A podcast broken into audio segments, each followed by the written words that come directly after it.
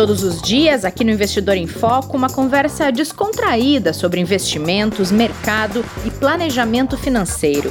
Aqui você fica por dentro das principais discussões e movimentações que podem impactar seus investimentos.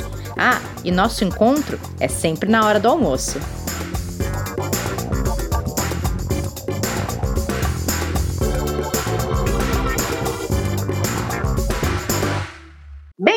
Bem-vindas e bem-vindos ao Investidor em Foco desta segunda-feira, 9 de agosto, mais uma semana começando no mercado financeiro, mais expectativas de mercado movimentado. E Kleber já está por aqui comigo. Como está você, Kleber? Bom dia, boa tarde, boa noite. Oi, Rê. Bom dia, boa tarde, boa noite, boa semana, né? Começando aí mais uma segunda aí do mês de agosto é, e com muita coisa acontecendo no mercado para a gente trazer para o investidor, para a investidora já começar a ficar atento depois de um final de semana que a gente espera que tenha sido muito bom para todos, né? Com o Dia dos Pais, parabéns pelo episódio, é, que foi incrível, né? De especial ah, do Dia dos Pais.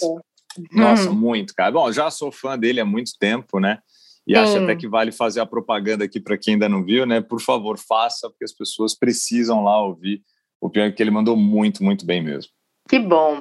E aí, final de Olimpíada também, né, Kleber? Fica todo mundo aí com uma tristezinha que não vai mais ter aquela, aquele compromisso diário aí das madrugadas. Você acompanhou, né? hein? Eu, eu, eu, já, eu já tinha todo um esquema para ficar acordado o máximo de tempo que eu conseguia, né? Com TV uhum. ligada uhum. e alarmes. Ah, já foi uma tristeza esses últimos dias, né? Porque, e agora? O que, que eu faço de madrugada? Durmo né, dorme, né, fazer o quê?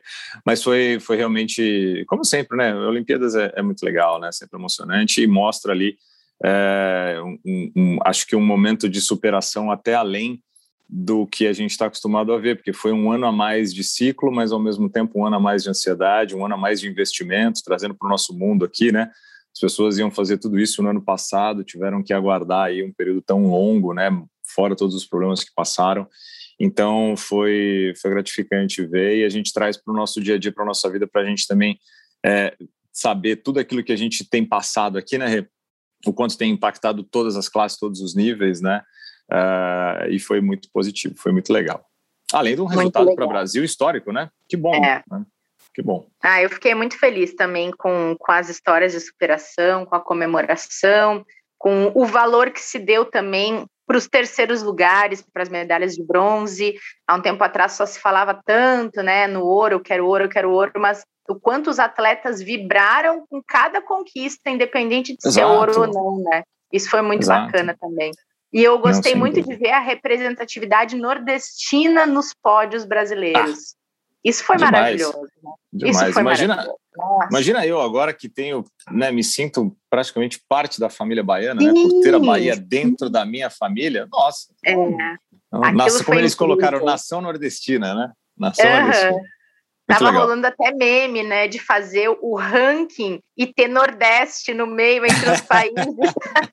Ia ficar na frente de muita gente, inclusive de vizinhos nossos. Inclusive Com de vizinhos certeza. nossos. Foi muito bonito isso mesmo. Bom, vamos lá então. Toda segunda-feira a gente traz aí a agenda da semana, o alerta do que é importante acompanhar nos próximos dias no mercado financeiro, também das divulgações de indicadores.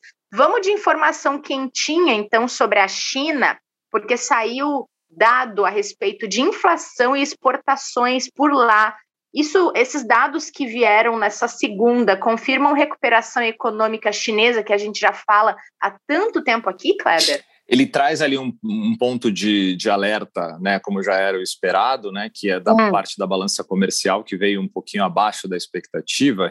Só que os índices de inflação já dão sinais ali de que você tem um movimento um pouco mais forte da atividade econômica, principalmente na indústria, né? O, o PPI, né, o índice de inflação ao produtor, né, mostrou ali um avanço no mês de julho na comparação anual de 9%, veio um pouco acima do que era a expectativa, assim como também o índice direto ao consumidor, é, com um avanço de 1%.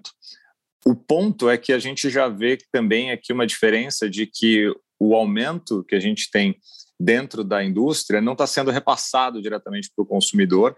A gente já sente isso aqui no Brasil há algum tempo, quando a gente olha ali para a IGPM e IPCA, né, que a gente já falou até, aqui até bastante. Uhum. É, mas esse dado de inflação, por mais que obviamente preocupe como toda a inflação global que a gente vem discutindo, também traz essa expectativa de melhora na atividade, no consumo, no avanço da economia chinesa, tanto que a semana já abriu ali com, dados, com esses dados levando ali os índices, principalmente em Xangai é, e Hong Kong, a fecharem positivos, começando aí né, a semana de uma maneira um pouco melhor e dando continuidade a um, uma recuperação depois das baixas que a gente teve nas últimas semanas por lá. Boa. Ah, na sexta-feira saiu o relatório de emprego dos Estados Unidos e ele veio superando expectativa, tanto que uh, levou a uma queda no índice de desemprego do país e ainda uhum. impacta os mercados nesse começo de semana, certo? Não, a gente tinha uma expectativa ali né, dos hum. economistas né, de chegar em 5,7%. E a taxa de desemprego, como você bem colocou, ficou em 5,4%. Né? É, essa queda em relação ao mês de junho somado ali, né, a criação de novas vagas, né, com 943 mil novos postos de trabalho contra a expectativa ali que estava em 870 mil, mostrou a força que a gente teve no último mês de recuperação da atividade de emprego norte-americana. Então, isso ajudou muito o mercado a olhar de uma maneira muito positiva para a recuperação da atividade, vendo né, os efeitos positivos que a gente vem tendo de todos os estímulos né, da reabertura das atividades e equilibrou um pouco as preocupações que se tem ainda com a disseminação da variante Delta e os possíveis impactos que pode trazer em relação à economia global. Isso ajudou bastante a gente fechar a semana um pouco melhor e também já trazendo aí perspectivas para os próximos dias. E aí, Kleber, pensando nesse, nesse cenário que você trouxe, essa melhora no índice de desemprego, ou seja, é, melhora na empregabilidade do país, ela pode influenciar as próximas decisões de política monetária do Fed a respeito de manter ou não estímulos? Ela vai, sem dúvida nenhuma, trazer ainda mais essa semana, né? Como a gente tem diversas é, falas agendadas de dirigentes né, do Federal Reserve, o Banco Central norte-americano, é, eles vão começar realmente a apresentar suas percepções e trazer essas visões que o mercado tanto fica colocando, como a gente fala, nos preços, né? tanto na curva de juros, né? quanto no próprio dólar, uma vez que a expectativa que se tem ainda, como quando a gente fala de cenário base, né? aquela expectativa principal, é de que a gente comece a ter as discussões de tapering, ou seja, de retirada dos estímulos a partir do final deste ano, né? e uma possibilidade de movimentação realmente do Fed para alta de juros só em 2023. Mas isso vai depender exatamente dessa, desse número de recuperação de empregos, de renda né, e da atividade como um todo, para isso se confirmar. Com, obviamente, todo o cuidado que se tem em relação à inflação, que é um ponto muito preocupante né, e que a gente vai saber essa semana né, antecipando um pouquinho já aqui da agenda, um dos principais é. indicadores que a gente tem também é a divulgação da inflação nos Estados Unidos essa semana. Então, aliando a questão da informação da inflação, os dados de emprego e também a avaliação do Fed como um todo da recuperação da atividade, vai começar a dar sinais de qual vai ser o caminho da política monetária. Eles vão continuar na linha do que foi falado na última decisão, né? Ou eles vão ser um pouco mais é, agressivos e antecipar o movimento de política monetária. Então, esse é um ponto que o investidor vai precisar acompanhar bastante essa semana e ficar bem atento. Boa. O, toda segunda é dia de boletim focos. Principais analistas do mercado trazem as suas projeções, isso é compilado e divulgado. Como é que veio de hoje?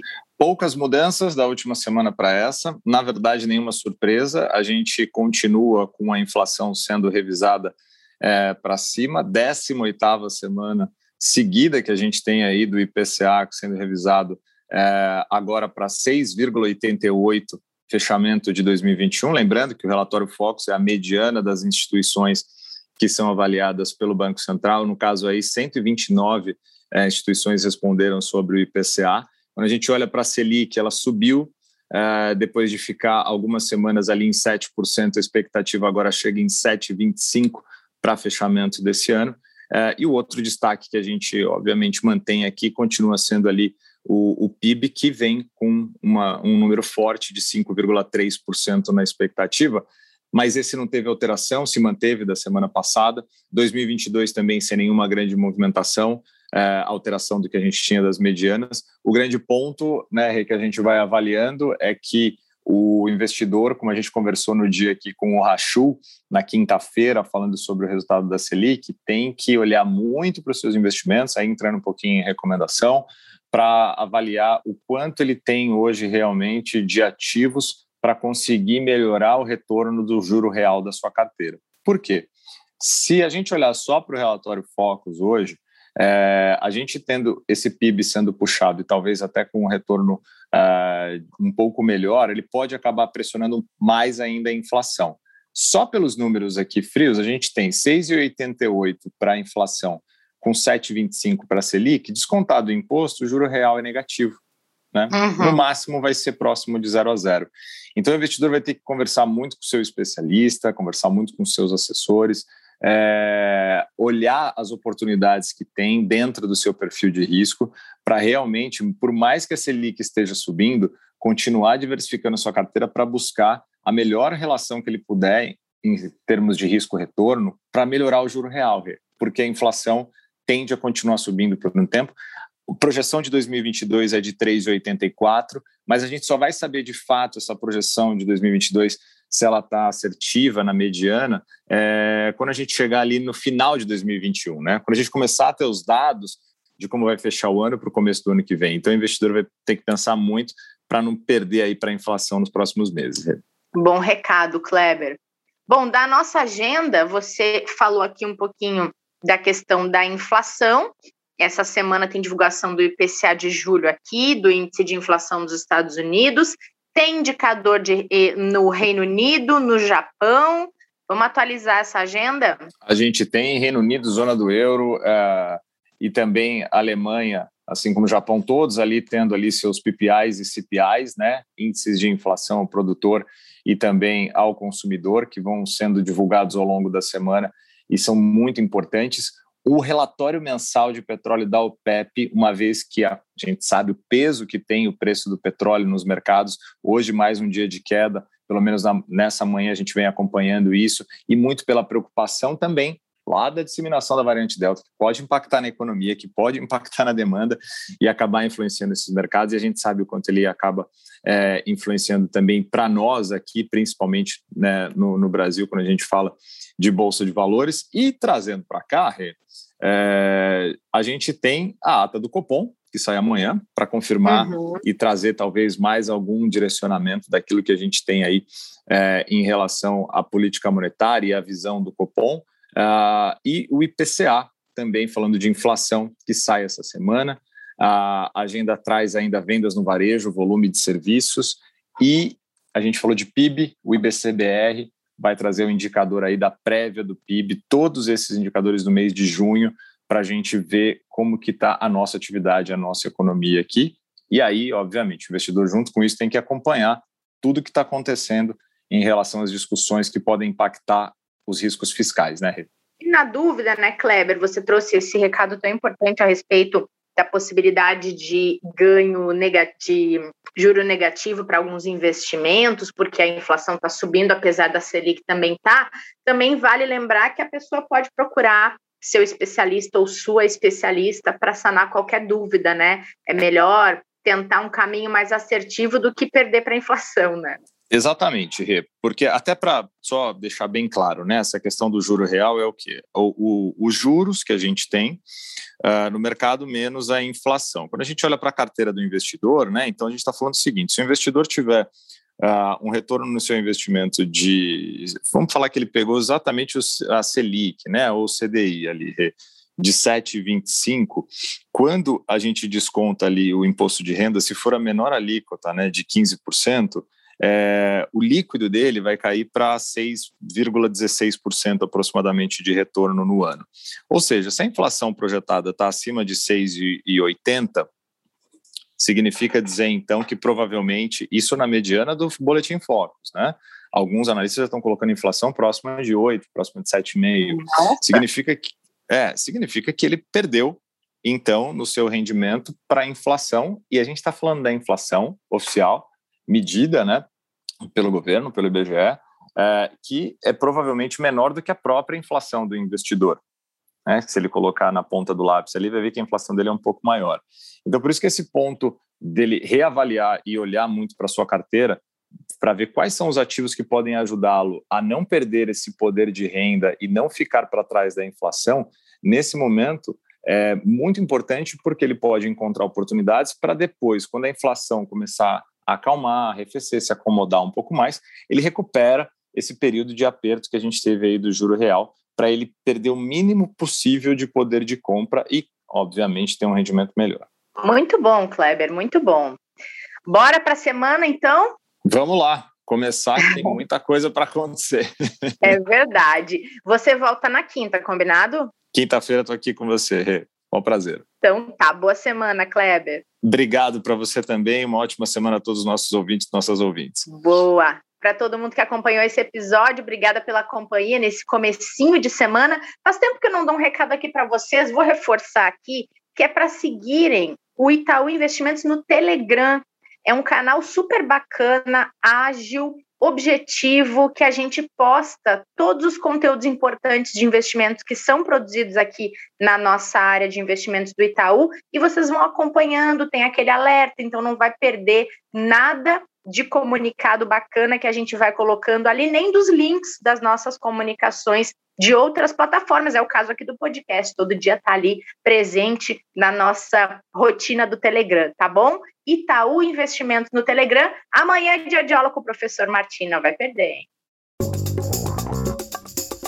Todos os dias, aqui no Investidor em Foco, uma conversa descontraída sobre investimentos, mercado e planejamento financeiro. Aqui você fica por dentro das principais discussões e movimentações que podem impactar seus investimentos. Ah, e nosso encontro é sempre na hora do almoço.